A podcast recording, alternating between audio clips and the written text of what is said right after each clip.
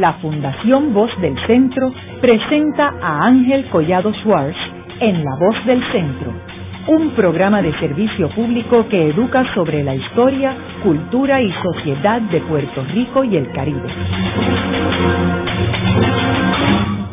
Saludos a todos. El programa de hoy está titulado La primera historia puertorriqueña por Fray Íñigo Abad y la Sierra. Hoy tenemos como nuestro invitado al doctor Gervasio García, quien es uno de los decanos de historia en Puerto Rico, uno de los grandes historiadores, ya jubilado del Departamento de Historia de la Facultad de Humanidades de la Universidad de Puerto Rico, el recinto de Río Piedras. Primero quiero mencionar que hablamos de la historia de San Juan Bautista de Puerto Rico porque ese era el nombre oficial de nuestro país una vez los españoles lo colonizaron. Y Fray Íñigo Abad y la Sierra es uno de los personajes más importantes en la historia de Puerto Rico del siglo XVIII. Gervasio, me gustaría comenzar el programa dándole unos antecedentes a nuestros radioescuchas sobre este fray tan importante en nuestra historia. Fray Abad es un aragonés monje benedictino que hace estudios de teología, obtiene un doctorado en teología y siendo predicador es reclutado por el obispo Manuel Jiménez Pérez, que es nombrado a venir a Puerto Rico, a la diócesis de Puerto Rico, y recluta a Fray Íñigo como secretario y como confesor. Así que Fray Íñigo Abad, que viene de una familia de origen noble, y para alcanzar esos estudios de doctorado tenía recursos económicos de la familia, aunque no se, no se, no se ha estudiado muy bien la biografía de su familia eh, por otros historiadores, pero tenía los recursos, se hace doctor, viene a Puerto Rico como secretario, está en Puerto Rico entre 1772 y 1778. Y la diócesis de Puerto Rico abarcaba entonces las islas de Trinidad y de Margarita y las tierras que luego vinieron a ser eh, Venezuela. Así que Fray va, va a tener una visión amplia del territorio americano, de las poblaciones, de las costumbres, de la cultura, y siendo un sacerdote ilustrado, educado, desarrolla una visión muy propia de América y en particular el deseo de escribir un diccionario sobre América para enderezar en tuertos porque él encuentra que la mayor parte de las cosas que están escritas sobre América están llenas de, de disparates.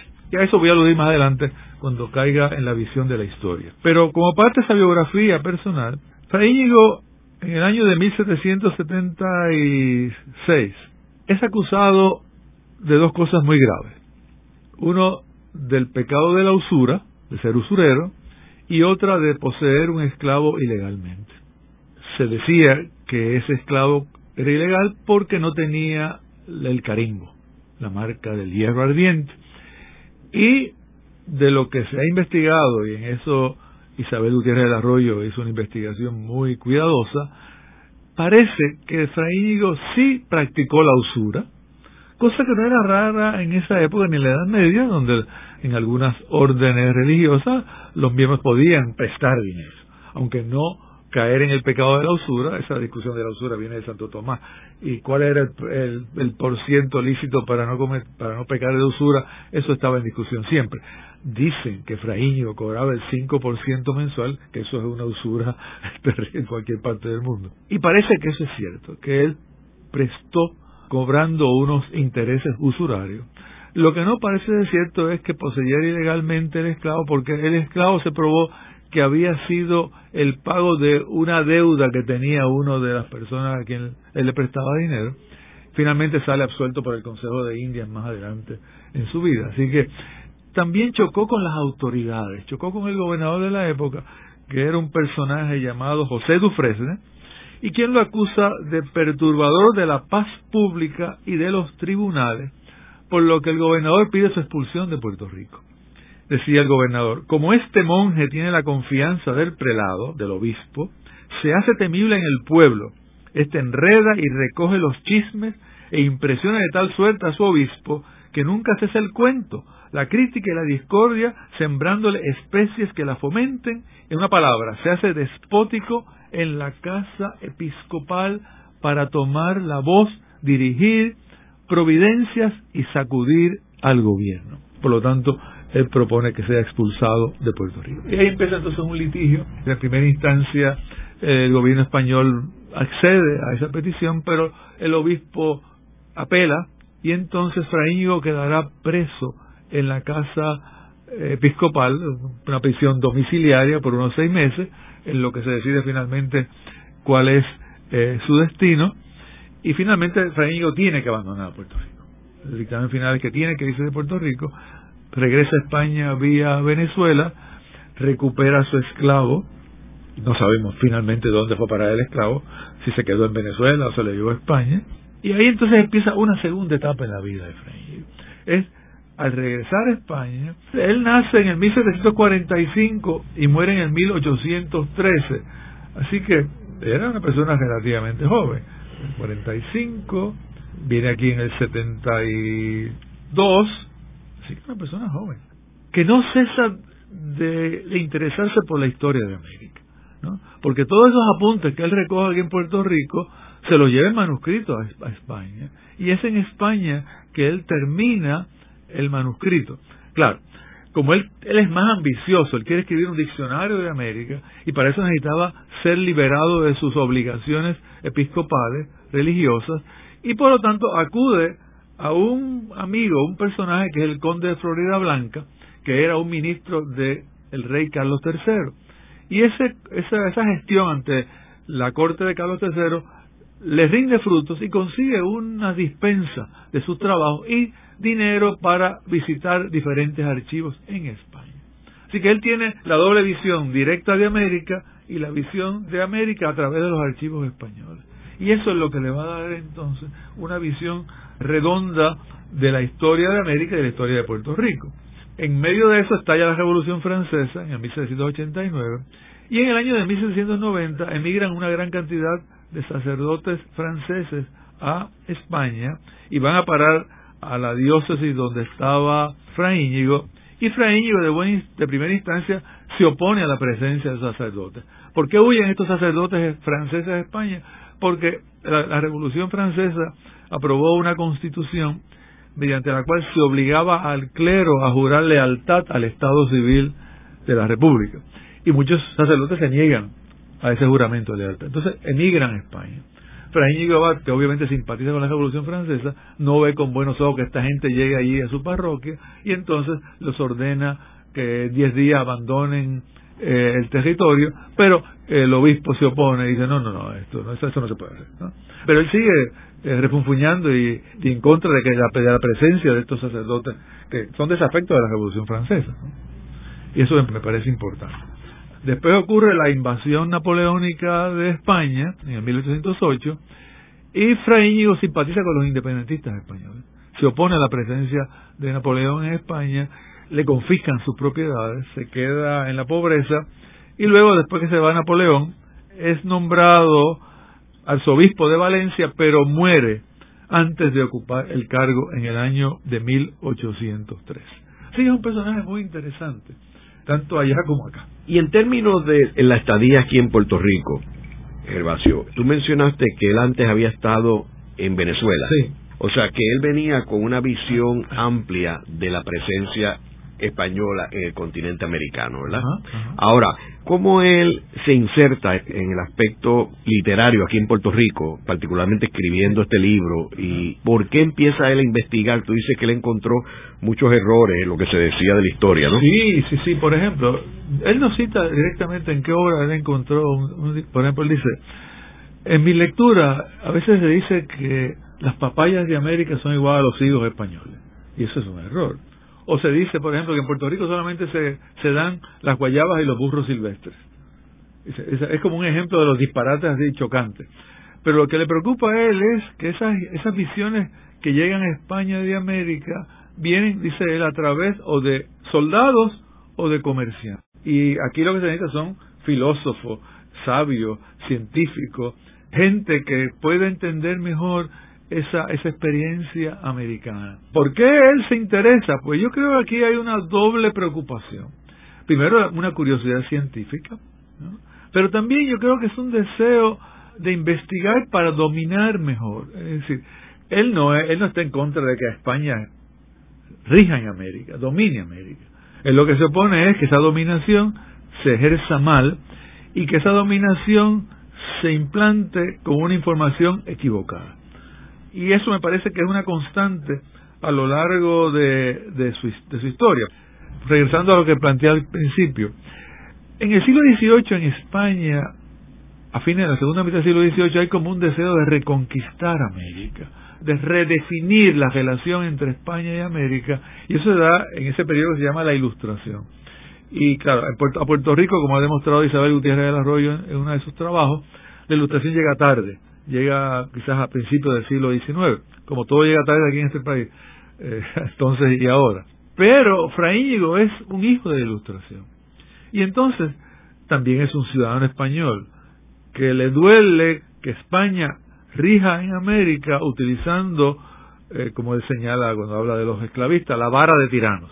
Es decir, él piensa, y yo pienso que él cree o él desea, él sueña con un gobierno más democrático, eh, un gobierno donde el poder absoluto de los gobernadores, él jamás critica la monarquía española, eso está impensable en ese momento.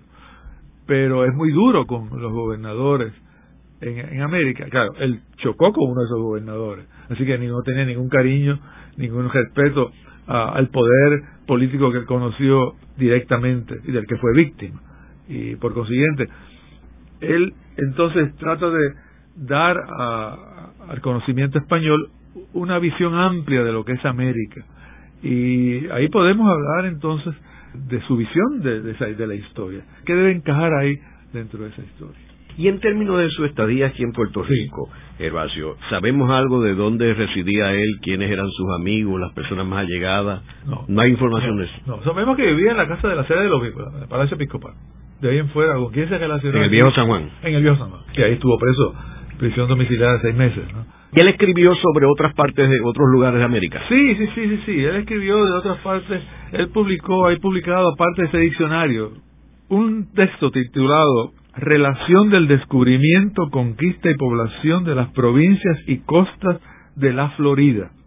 Eso es un libraco publicado en Madrid por el Consejo Superior de Investigaciones Científicas y ahí en ese libro aparecen secciones dedicadas al Perú y a Caracas, que eran parte de su proyecto inconcluso del Diccionario de América. Por lo menos eso se llegó a publicar. La historia de Puerto Rico se publicó en España en el 1788. No sabemos qué repercusión tuvo eso en España. En Puerto Rico menos todavía. Después se publicó una segunda edición por Pedro Tomás de Córdoba como parte de sus memorias en los años de 1831 al 33. Por tercera vez lo publicó Acosta en el 1866 con sus notas. Y ahora aparece esta edición de la editorial 12 Calle hace unos años, ¿no? Pero eso es lo que conocemos de él. Si tuvo otras cosas en manuscrito, no, no, no, lo conocemos. ¿Y cuál es la importancia de esta obra? Bueno, esta obra es muy importante porque intenta ser una historia integradora de todo. Es geografía, clima, costumbre, pasado y presente. Son muchas cosas. Es una, es una obra muy ambiciosa. ¿no? que, es típica de, lo, de la historia que se va a hacer a partir de la ilustración. Para dar un, ejemplo, de los 40 capítulos de la obra, 14 se dedican a la historia natural de Puerto Rico. Él no era un científico, su formación fue en, fue en teología, pero tiene una curiosidad científica propia de la época. Así que ahí aparecen capítulos sobre el clima, sobre la geografía, sobre los, los recursos naturales. Eh, es, impresionante, ¿no? De, de 40 capítulos, 14 dedicados a la historia natural. Eso es lo primero. Lo segundo es que prefiere las fuentes primarias. Aunque él habla del pasado, a partir de la conquista de Puerto Rico, colonización, pero eh, eh, lo más interesante de la obra está en su visión, en lo que él vio de Puerto Rico. Y, eso es una fuente primaria. ¿no? En lo que él ve y lo que él constata en los documentos. También él tiene un respeto a la evidencia, él se rinde a la evidencia. Si los documentos, si la evidencia desmiente una noción, él trata de rendirse ante la evidencia. Él intenta hacer historia de las mentalidades, de cómo pensaba, de la mentalidad del criollo, por ejemplo, la mentalidad del negro, la mentalidad del mulato, eh, o la mentalidad de los esclavistas. Eh, más adelante yo voy a citar eh, unas palabras, un juicio que él hace, uno de los juicios más finos que yo he encontrado sobre, sobre el aspecto negativo de la esclavitud, esa mentalidad que, que tiene el típico, el típico esclavista. Una de las, de las taras de la obra, y en toda obra extraordinaria también hay sus limitaciones, está lo que se llamó el determinismo geográfico. Él le da mucho peso al clima y a la geografía en la formación de las mentalidades, las actitudes de los criollos hacia el trabajo, pues, o de los indígenas. Él a veces establece una relación entre el clima y la vagancia, la vagancia de los indígenas, la vagancia de los criollos. Y es interesante porque cuando él se fija en los indígenas, él encuentra que los españoles, sin quererlo, eh, se asimilan a las costumbres indígenas. Es decir, el conquistador termina conquistado por el indígena porque comienzan a construir sus casas, comienzan a, unos, unos hábitos alimentarios, comienzan a adoptar los, el gusto por el baile, por las bebidas fuertes, y dice que eso le viene de, de los indígenas. Entonces uno se pregunta, bueno, ¿y quién construía las canoas? ¿Y quién construía las flechas? ¿Quién construía las lanzas? ¿Quién construía las vasijas? ¿Quién construía eh, las telas? Esa idea de ese pueblo turista que está tumbado así en una hamaca, viendo la vida pasar y bañándose y bailando y dándose un trago o, aspirando humos alegres, eh, es una visión totalmente prejuiciada de un europeo que tiene, y él más adelante no lo dice con esta palabra, tiene una ética del trabajo. Y recomienda que no, que esta gente tiene que trabajar. El trabajo es es lo hará también Salvador más adelante. O sea, esa idea, siempre los que los que no trabajan les recomiendan el trabajo a los demás, ¿no? Y el trabajo manual. Eh, eso lo dice sobre los indígenas. Haremos una breve pausa, pero antes los invitamos a adquirir el libro Voces de la Cultura, con 25 entrevistas transmitidas en La Voz del Centro. Procúrelo en su librería favorita o en nuestro portal.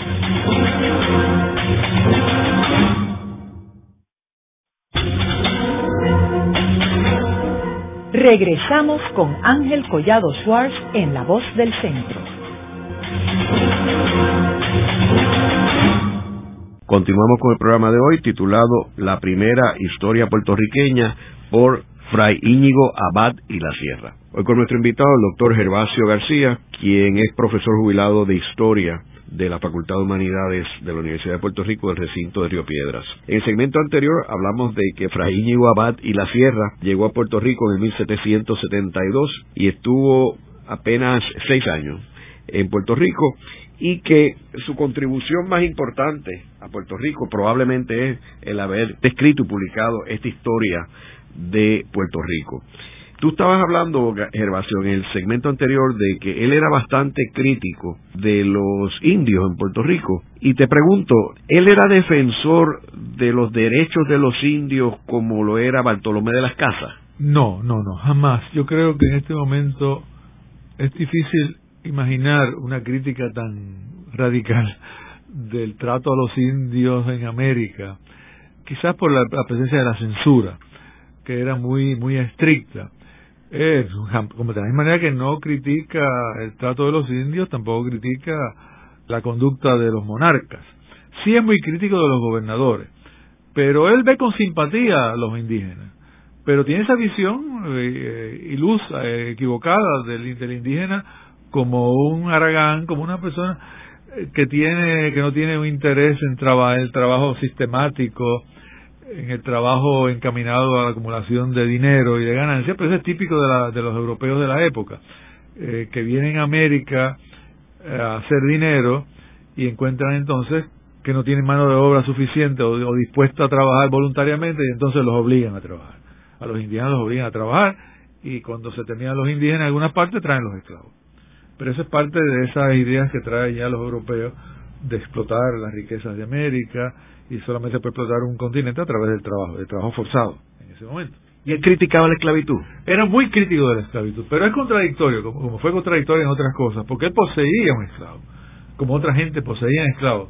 Pero, y a la vez que se critica, se critica que posee un esclavo, critica la esclavitud. Y critica el, el racismo, el peso del racismo, el peso de la esclavitud en la mentalidad de la época. Por ejemplo, dice, no hay cosa más afrentosa en esta isla que el ser negro o descendiente de ellos, un blanco insulta a cualquiera de estos impunemente con las expresiones más vilipendiosas. Decirle negro a uno en esa sociedad era el insulto más severo. Sí, pero ella le da mucho, mucha, mucha importancia al peso que tiene eh, el racismo. Por ejemplo, cuando habla del efecto de la esclavitud en la mentalidad de, de la gente. Hay una cita preciosa aquí. Dice, la esclavitud y abatimiento de los negros y demás gentes de color infunden los españoles americanos una cierta fantasía. Desde su infancia se ven rodeados de hombres destinados a adivinar sus pensamientos. Este primer golpe de ojo al despertar la luz de la razón no puede menos de entumecer su corazón con una idea ventajosa de sí mismo. Poco acostumbrados a encontrar resistencia ni obstáculo en cumplir sus gustos, ni a llevar los castigos propios de la juventud, les imprime el espíritu de presunción.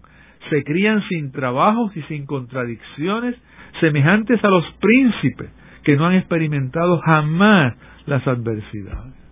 Es una crítica demoledora de la esclavitud, del peso moral de la esclavitud. El dueño del esclavo se, se desarrolla como un príncipe, se le endurece, se le entumece el corazón. La esclavitud es capaz de eso. Yo creo que más duro no, no se puede ser con la esclavitud. Y sin embargo, a la vez que hace esa crítica tan dura de la esclavitud, termina favoreciendo y como decía un historiador, paga el precio a la época. Termina favoreciendo el incremento de la importación de esclavos a América. Y no solamente de esclavos, sino también de blancos, usando el ejemplo de las colonias británicas y francesas de los siervos por contrato, los famosos indentured servants. Se debe propiciar la agricultura en las posesiones americanas, incrementando la importación de esclavos y de blancos o forzados o esclavizados. Y eso me parece a mí que es muy importante. Comentabas también sobre la actitud de él sobre los latifundios. Sí, la visión que tiene Fraíñigo de la agricultura es una visión que nace de, del fisiocratismo francés. Los fisiócratas franceses, varios años, muchos años antes de la Revolución Francesa, planteaban que la riqueza de cualquier país está en la tierra, está en la agricultura. Y al analizar la riqueza o la falta de riqueza en Francia, encuentran que esa agricultura se ve obstaculizada por las prácticas mercantilistas. Por ejemplo, asfixiar la agricultura a través de un fárrago de impuestos o mediante la prohibición de comerciar entre unas regiones y otras. Por eso los fisiócratas parten de la agricultura como la fuente de la riqueza, porque si la tierra es el bien más abundante y es la ocupación mayoritaria de la gente, pues es la que va a poner a circular la riqueza. Eh, si se incrementa la producción agrícola, se incrementa el comercio, se incrementa el comercio, se incrementan los ingresos del gobierno y se, y se, potencia la riqueza en, en, en todos los demás aspectos de la economía. Por eso que Efraín parte de esos principios, de la, agricultura, lo dice en una cita muy, muy importante, dice, el comercio que nace naturalmente de la agricultura vuelve a esta por su circulación como los ríos a la mar que los ha formulado. La lluvia de oro que atrae el giro y consumo de la tierra vuelve a caer sobre ella con el cultivo de los campos. Sin este todo comercio es precario, pues carece de los primeros fondos que son las producciones de la tierra. Y en Puerto Rico se encuentra que el latifundio predomina, es decir, la posesión de grandes extensiones de tierra improductiva. Mucha gente posee tierra, pero no las cultiva. Lo que predomina en Puerto Rico es la agricultura de subsistencia. Y, claro, frente a eso, el único, la única actividad que genera ingresos es el contrabando.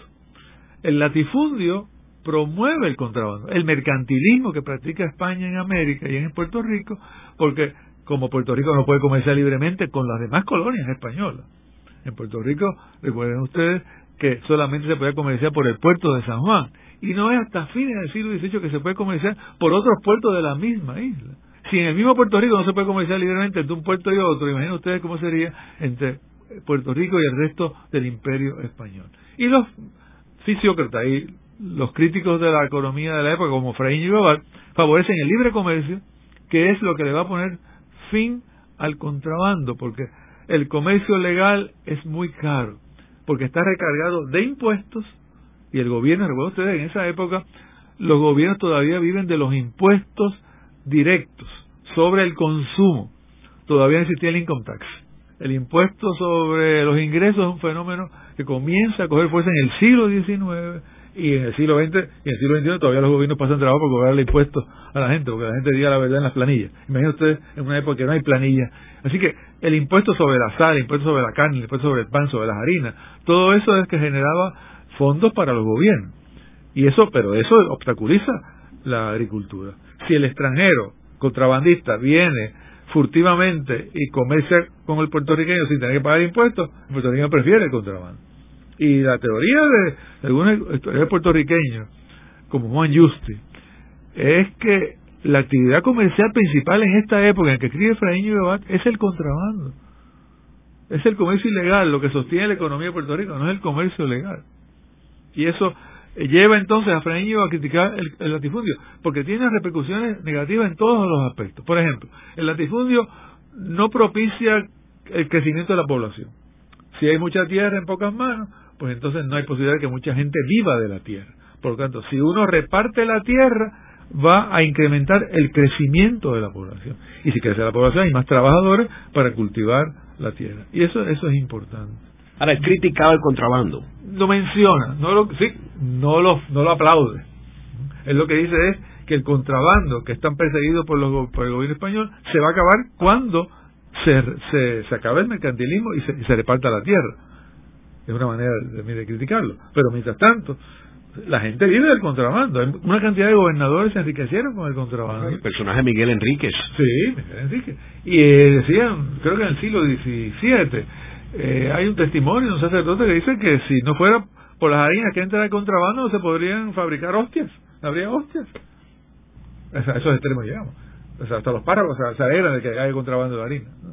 También hay que recordar que no el tráfico entre España y Puerto Rico no era uno continuo, podían pasar meses y, no venía un barco. A veces pasaban 12, 13 años que no llegaba el situado, porque se robaban el situado, porque una tormenta hundía los barcos.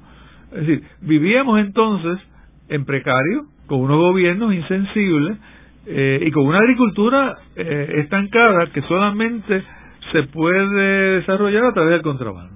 Y eso, pues, así no se puede mantener por mucho rato por largos tramos una, una agricultura próspera. ¿no? Ahora, Gervasio, esta historia que escribe eh, Fraín Abad es una historia crítica.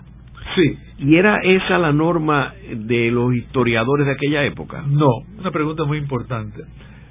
Fraíñigo nace entre tiempos, ¿no? entre el feudalismo y la modernidad, entre las monarquías absolutas y la ilustración, y él refleja esa nueva manera, ya no es la historia de las batallas, ¿no? de las cosas que dan gloria a los territorios, no, es ahora es la historia de todos, de todos, con las limitaciones que tiene un hombre de la época, es decir, le interesa el clima, le interesa la tierra, le interesan los minerales, le interesa las mentalidades de la gente, le interesa el trabajo. Eh, no, él, él, ya está reflejando lo que en Francia estaba practicando desde la época de Voltaire, de los ilustrados franceses de mediados de los enciclopedistas, ¿no? que ya se interesan por todo, por, por otras culturas, por, por, por, lo no, no es historia política, lo político pasa a segundo plano. El título mismo de la obra, Historia Geográfica, Civil y Natural, nos da una idea de que ya no es una historia más, no es una historia de reyes, ni de batallas, ni de grandes fechas, ni de grandes acontecimientos. No, ahora es la historia eh, como algo complejo, como la historia total. Todo, todo, todo le interesa ahora al historiador. Desde lo que hace la gente en la vida cotidiana, cómo fabrican el pan, la, la, harina de, de, yuca, todo eso, hasta cómo piensa la gente. No, es una historia muy moderna. Muy moderna. Y, y cuando él hace la crítica, por ejemplo, del gobierno, de los gobernadores, él utiliza también un lenguaje muy moderno, porque habla ya del bien del pueblo. Y eso me parece, me parece importante. Por ejemplo, dice, a estos gobernadores militares no le interesan otra cosa que no sea mandar.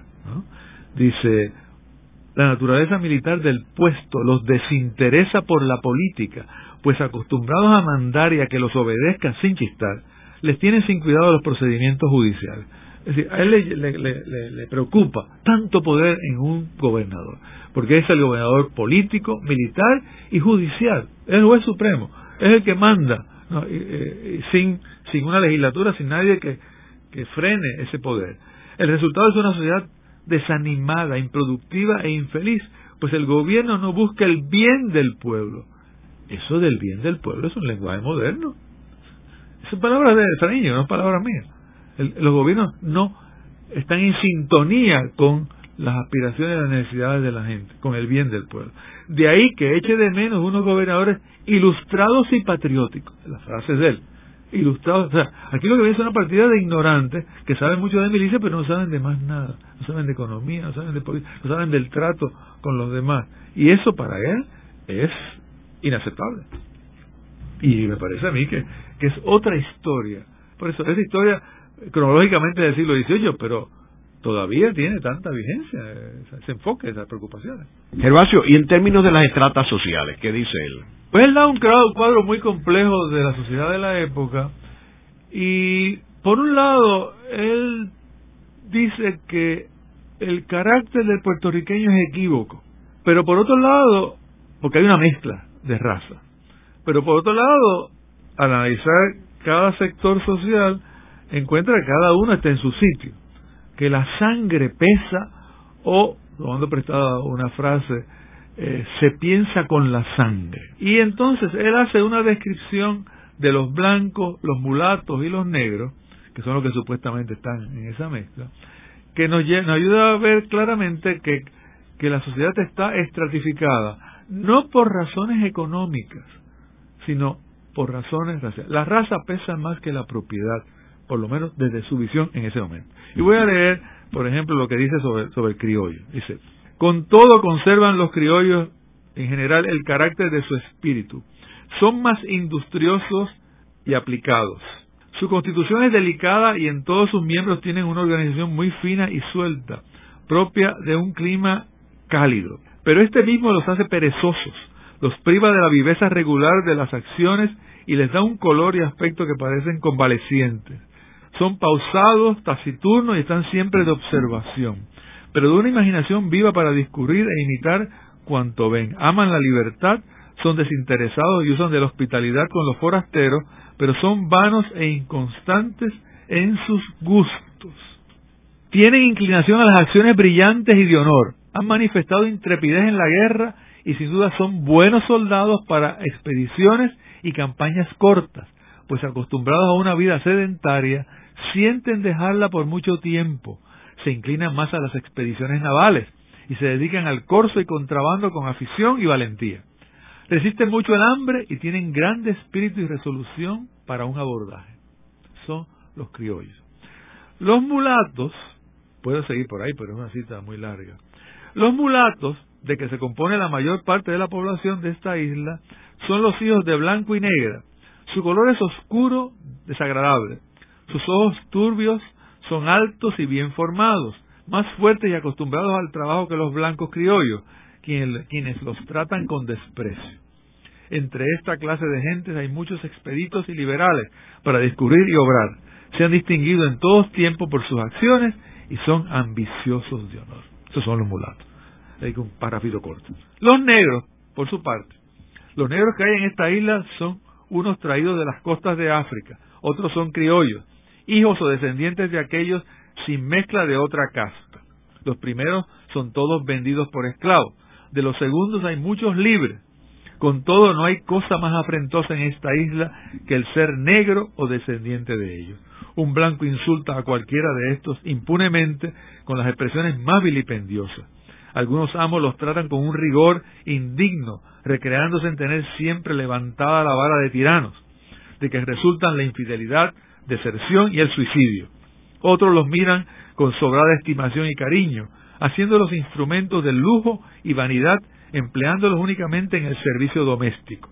Pero estos mismos llegan a sufrir el rigor de la esclavitud cuando el amo muere y pasan a otro, o porque ha puesto su afición en otra cosa. Entonces una cabaña estrecha y miserable les sirve de morada, su cama es el chinchorro de cordeles o un cañizo de varas más propio para atormentar el cuerpo que para descansarlo, la tela grosera que cubre parte de su desnudez no los defiende de los calores del día ni del rocío perjudicial de la noche, el alimento que se les da de cazabe, batatas, plátanos y cosas semejantes apenas basta para sustentar su miserable existencia.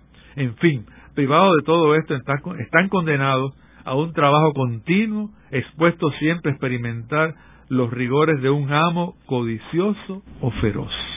Así que es implacable. Pero a la vez favorece la importación de esclavos. Ahora es interesante que tenga una visión tan aguda de estas distintas estratas sociales, particularmente siendo él una persona que apenas tenía 30 años, o sea, tenía 20 y pico de años, y cómo él podía tener una, una agudeza en términos de, de poder descifrar estos grupos de personas eh, aquí en Puerto Rico, ¿no? Por eso digo que Efraín Babá tiene un ojo educado, un ojos educados. los ojos siempre son históricos y reflejan sus circunstancias. Pero recuerden que es una persona con un doctorado en teología. Pudo estudiar, lo que poca gente podía hacer. Y no basta, claro, no basta con estudiar. Hay que tener también una curiosidad en el mundo que le rodea. Y esa visita de América le abre otra perspectiva. Por ejemplo, él en uno de sus los pasajes lamenta que los grandes pensadores europeos del siglo XVIII no, hubiesen estado en Puerto Rico en el siglo XVI. Para ver en ese momento a los, a los indígenas en su, en su estado natural, antes de entrar en contacto con los españoles, antes de, de cambiar sus costumbres, sus mentalidades, su religión, porque habría sido fantástico eh, que estas grandes mentes europeas ah, pudiesen estudiarlo eh, en su estado natural, como dice. ¿no? Y no, no haya, ya ha pasado dos siglos desde entonces y ya estas poblaciones no son las mismas que se toparon los españoles 200 años atrás. Y eso lo lamenta él. Así que él tiene una curiosidad de un científico, aunque no estudió ciencia, no sabe su especialidad. Y él dice que no, que él es un ignorante. Pero no es tan ignorante, porque haber dedicado 14 capítulos a la historia natural ya demuestra que él tiene un conocimiento de la, de la, de la ciencia al nivel de la época. Luego de la pausa, continuamos con Ángel Collado Schwartz en La Voz del Centro.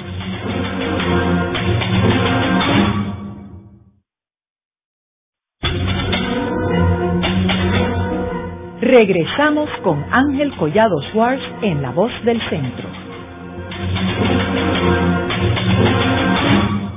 Continuamos con el programa de hoy titulado La primera historia puertorriqueña por Fray Íñigo Abad y la Sierra. Hoy tenemos como nuestro invitado al doctor Gervasio García, quien es uno de los decanos de historia en Puerto Rico, uno de los grandes historiadores, ya jubilado del Departamento de Historia de la Facultad de Humanidades de la Universidad de Puerto Rico, el recinto de Río Piedras.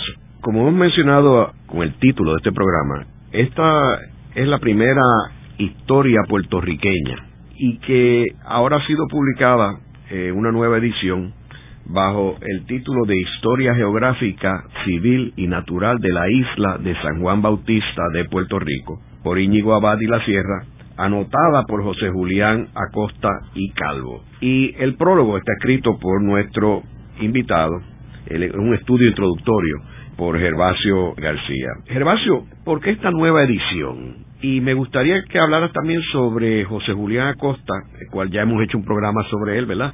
Y por qué la nota esto y el elemento de la censura también. Uno piensa, ¿por qué hacer otra edición de la historia de Efraín Babat si ya se hizo una en el 1788 por el autor y otra por Pedro Tomás de Córdoba en la década de 1830? ¿Por qué resucitar esa historia? Yo pienso que esto es parte de una preocupación más amplia de mediados de siglo. Recordemos que a mediados de siglo eh, aquel grupo de puertorriqueños que se va a España o se va a Europa a estudiar, Acosta, Ruiz Belvis, Tapia, Betances, comienza a interesarse por la historia de Puerto Rico desde Europa y comienzan a, a, visitar los archivos. Y de ahí va a salir la Biblioteca Histórica de Puerto Rico de Alejandro Tapia, que fue producto de un grupo, no fue la autoría de Tapia nada más, fue un grupo de, de, estos que mencioné hace un momento, que visitan archivos, que recogen documentos y que publican eh, finalmente esa historia, con el autor como de Alejandro Tapia Rivera. y Acosta era parte de ese grupo. Yo pienso que esta, este interés de Acosta de volver a publicar la obra es parte de esa preocupación de afirmar los derechos de los puertorriqueños, la personalidad de los puertorriqueños, la identidad de los puertorriqueños frente a un gobierno que sigue siendo despótico. Recuerden ustedes que Puerto Rico se había regido por aquella, bueno, se había regido por, por unos gobernadores con facultades omnímodas. A Puerto Rico se le prometieron unas leyes especiales que nunca llegaron. Y a las alturas de los 60, Puerto Rico seguía sumido en una, un régimen de un gobernador militar con poderes absolutos. Y eso es parte de esa lucha de los criollos por lograr un nicho en la sociedad puertorriqueña, por afirmar sus derechos. Y para tener derechos a veces es importante tener una historia. Así que resucitar la historia de Efraín es importante. Pero, claro, no se podía escribir una historia por un puertorriqueño en ese momento porque la censura es muy dura. El gobierno no lo hubiese permitido. Además, hay que recordar que Acosta, que por un lado era el impresor del gobierno, es decir, la Gaceta de Puerto Rico, una gran cantidad de documentos oficiales eran publicados en la imprenta de Acosta. Pero Acosta a la vez era vigilado por el gobierno, estaba en la lista de los desafectos del gobierno porque Acosta se rumoraba que era abolicionista. Eh, y se da ese tipo de contradicción. Así que Acosta no puede salir, y esta es una tesis de Salvador Bravo, a la palestra con una historia de su autoría porque no, él sabía de antemano que no se lo iban a permitir. Por lo tanto, él duerme al censor, publica una nueva edición de la historia de Freño y anotada por él. Cuando uno ve las notas, encuentra que las notas eran más grandes que la historia anotada. Por consiguiente, él se da el gusto de publicar una historia disfrazada de notas al calce, y cada capítulo tiene una, varias páginas de notas, porque es una manera de burlar la censura oficial. Y la censura oficial era implacable en esa época. Para darles un ejemplo, en el año de 1863, tres años antes de que Acosta eh, editara esta historia, circuló un folletito de Lola Montes, titulado algo así, abusando de mi memoria, El arte de, de la belleza, publicado en una imprenta en la calle Fortaleza, era la imprenta militar. Y ese folletito que era una, una, una sátira de, de, los hombres, una, eh, podemos decir, una burla del machismo, publicada por este personaje Lola Monte, que nadie conocía en esa época, eh, fue censurado por el, por el gobernador de la época y por el obispo. Y se, se, prohibió.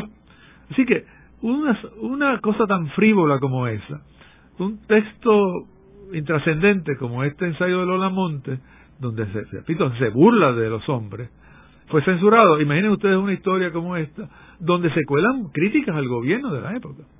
Pero claro, él lo hace de una manera tan elegante que obviamente los censores se durmieron y dejaron pasar como una historia más. ¿Qué consecuencias tuvo esa historia cuando salió esa edición de Acosta? No sabemos.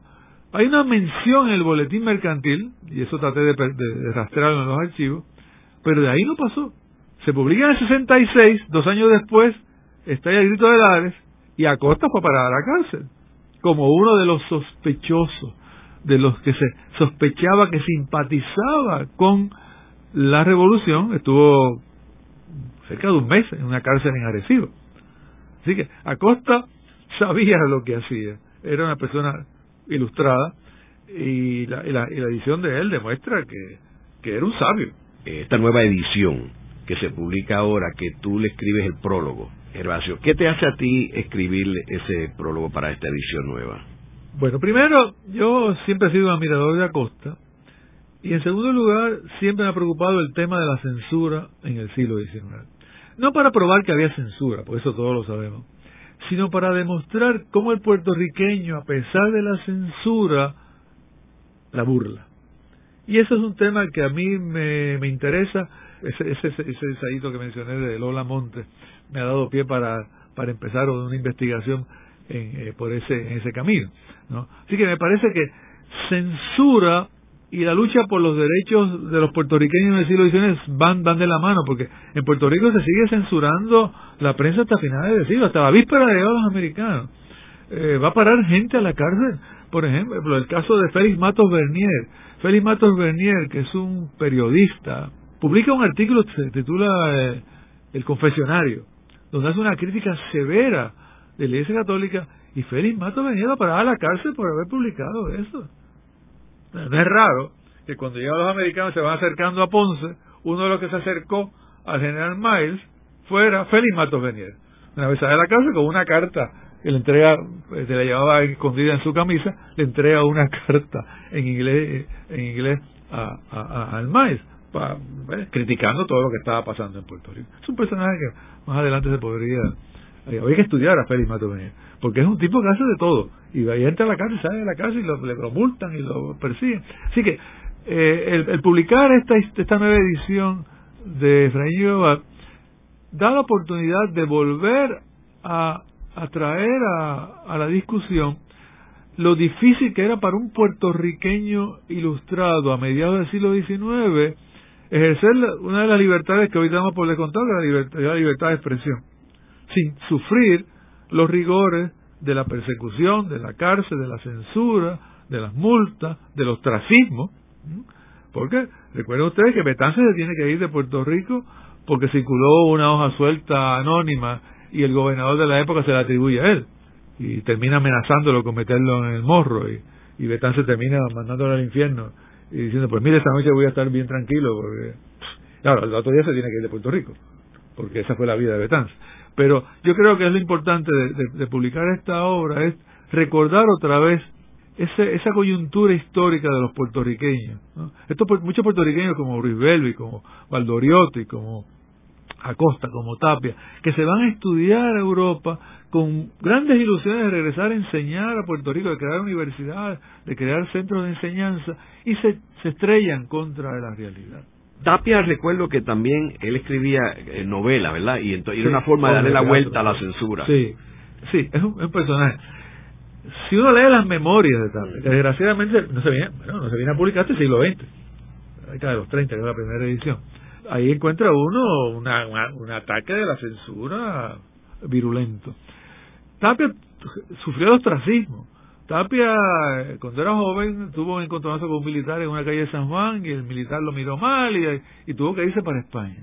Después regresa porque su mamá se enferma y vuelve otra vez a España a, estudiar. Eh, así que Tapia, algunos eh, profesores de literatura han estudiado esas obras y creen que es una manera también de burlar la censura, apelando a temas exóticos, por ejemplo, no tiene nada que ver con Puerto Rico, este es un enajenado, eh, se está hablando allá del Oriente y qué sé yo qué más, pero en realidad eh, Marta Ponte Alcina tiene un ensayo muy bueno sobre, sobre Tapia donde habla de que domina, llega a dominar el arte de hablar sin comprometerse. Es decir, porque la censura es implacable y entonces, pues, eso es un recurso, ¿no? De, apelar a temas exóticos para burlar al censor, para engañar al gobernador y a todos sus alicates, ¿no? Luego de una breve pausa, regresamos con Ángel Collado Schwartz en La Voz del Centro.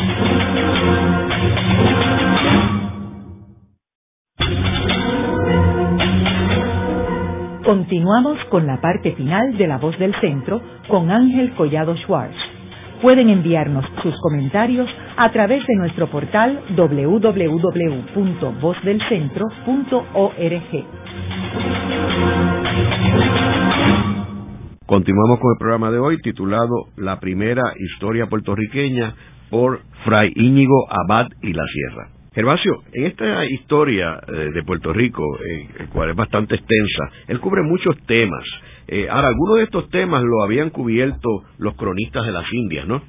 Sí, sobre todo los primeros siglos, siglo XVI, Ponce de León, la colonización, era muy típico de historiadores del siglo XVIII citar fuentes sin mencionar los autores.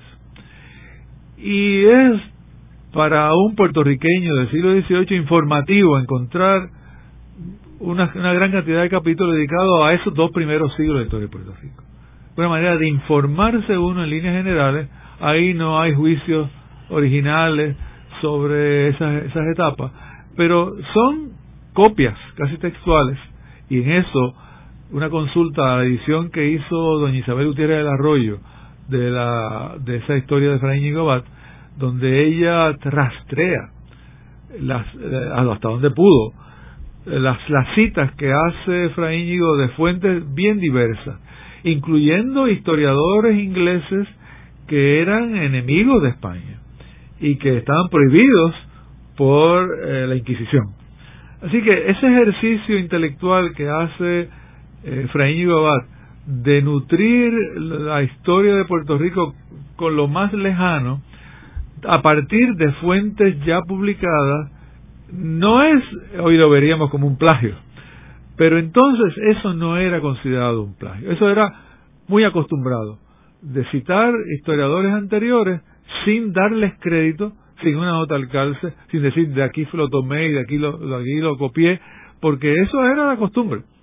La historia científica o más científica, la historia con notas al calce, eh, viene, viene, viene después. Es un fenómeno ya propiamente del siglo XIX y sobre todo del siglo XX. Hay un libro que se llama The Footnote, que se llama la autora Anthony Grafton, que se hace una historia de la nota al calce y donde se demuestra parte de lo que yo acabo de decirle aquí. Es curioso que en ese libro de Grafton no aparece un solo ejemplo como el de Acosta con la historia, es decir, usar la nota al calce para burlar la censura. eso no lo estudia Grafton, que es un especialista en esa historia de la, de la nota calce. Así que eh, eh, se puede se puede decir que en eso Acosta también fue muy original. Pero repito, Efraín Abad se nutre de, una gran cantidad de historiadores franceses, ingleses, para rellenar esos huecos de una historia que él no conoció. Eh, él, creo yo, que centra su interés al pisar los archivos españoles en, en, la historia posterior, en la historia del siglo XVIII, en la historia contemporánea. Pero repito, ahí vuelve, volvemos a retomar el tema de, lo, de la visión moderna de Efraín Igobat. Él no solamente le interesa el pasado lejano, sino también el pasado inmediato. Y en eso es, es, muy refrescante.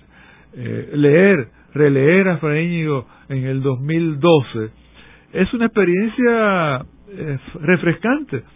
A pesar de tener esa historia de más de 200 años, eh, no deja de ser sorprendente que este benedictino, este monje benedictino, sea capaz de ilustrarnos, de despertar nuestro interés, nuestra curiosidad, porque tiene una visión muy amplia de la historia, que es lo que luego la profesión de los historiadores continuó hasta el día de hoy.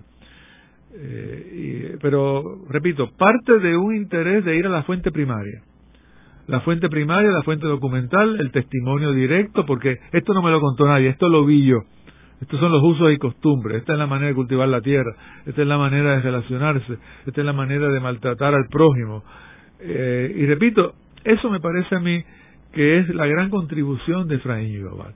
Una historia ilustrada, aunque no encaje siempre dentro de la definición de la ilustración. Y sobre eso se siguen peleando los historiadores, qué era la ilustración, si la ilustración era buena o era mala. Y es curioso que que se lleve por ese, por ese camino, se lleva a cuestionar hasta el mismo oficio del historiador. Pero Fraín Abad fue ilustrado a su manera.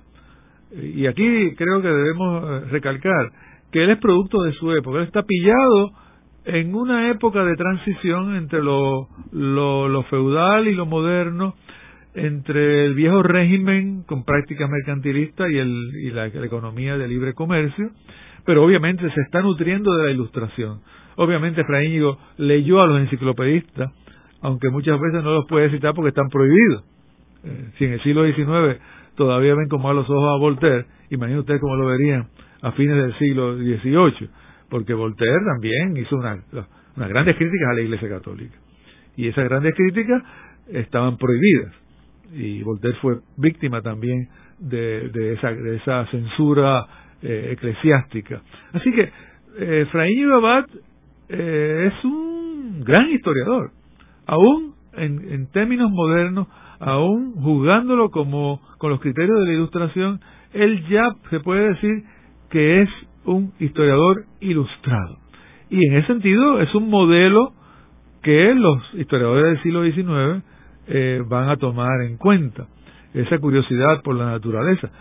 hay que recordar, por ejemplo, que Acosta y Valdoriotti y los demás, cuando van a estudiar Europa, también estudian ciencia. a Costa y Valdoriotti les interesan las matemáticas y la ciencia. Van a estudiar eso. Eh, les interesa la historia. Pero les interesa la historia más como un, una arma de lucha. La historia como arma para combatir el régimen de, falta de libertades en ese momento y para reafirmar los derechos de los puertorriqueños frente a, la metrópoli. Y por eso el camino de la historia es, les resulta muy útil en esa pelea, en esa lucha ideológica contra el régimen español.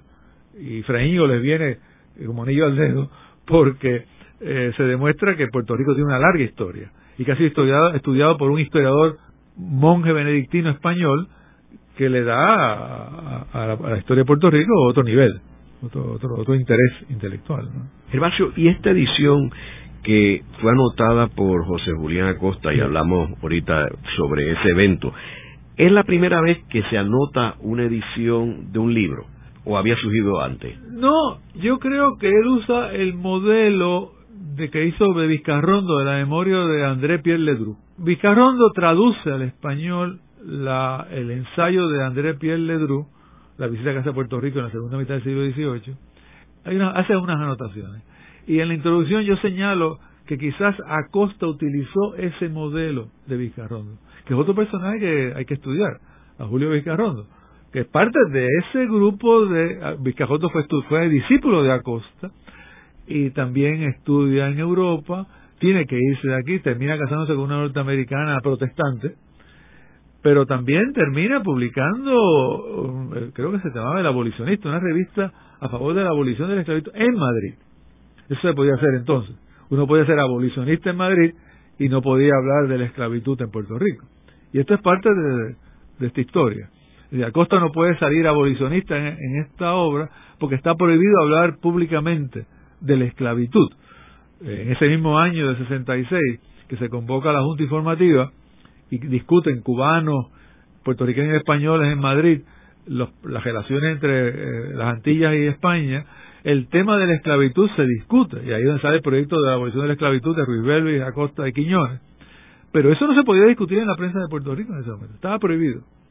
Cánovas del Castillo prohibió que se discutiera públicamente ese tema por temor a que los esclavos se sublevaran. A mí me parece interesante todas las notas que luego en el siglo XX tenemos a Tomás Blanco, cuando hace las anotaciones del libro de Pedreira, eh, que hemos hecho un programa aquí ah, sobre, sobre ese tema. Eh, bueno, en el programa de hoy hemos discutido la primera historia puertorriqueña por Fray Íñigo Abad y la Sierra. Vemos que Fray Íñigo Abad fue un fraile muy importante en la historia de Puerto Rico, no solamente porque redactó y preparó una historia de Puerto Rico distinta a la que se habían preparado, sino porque era un hombre que vivió una época muy interesante, desde la Ilustración hasta la Revolución eh, Francesa de 1789 y la invasión de Napoleón a España, eh, que como sabemos esa, esa invasión fue el detonante del principio del fin del imperio español en América. Fray Íñigo Abad dejó una huella importante para los puertorriqueños, ya que eh, resume la situación de Puerto Rico a finales del siglo XIX. Eh, muchas gracias, Gervasio. Gracias. Esta ha sido una producción como servicio público de la Fundación Voz del Centro. Los invitamos a sintonizarnos la próxima semana a la misma hora y recuerden que pueden adquirir el libro Voces de la Cultura en su librería favorita o en nuestro portal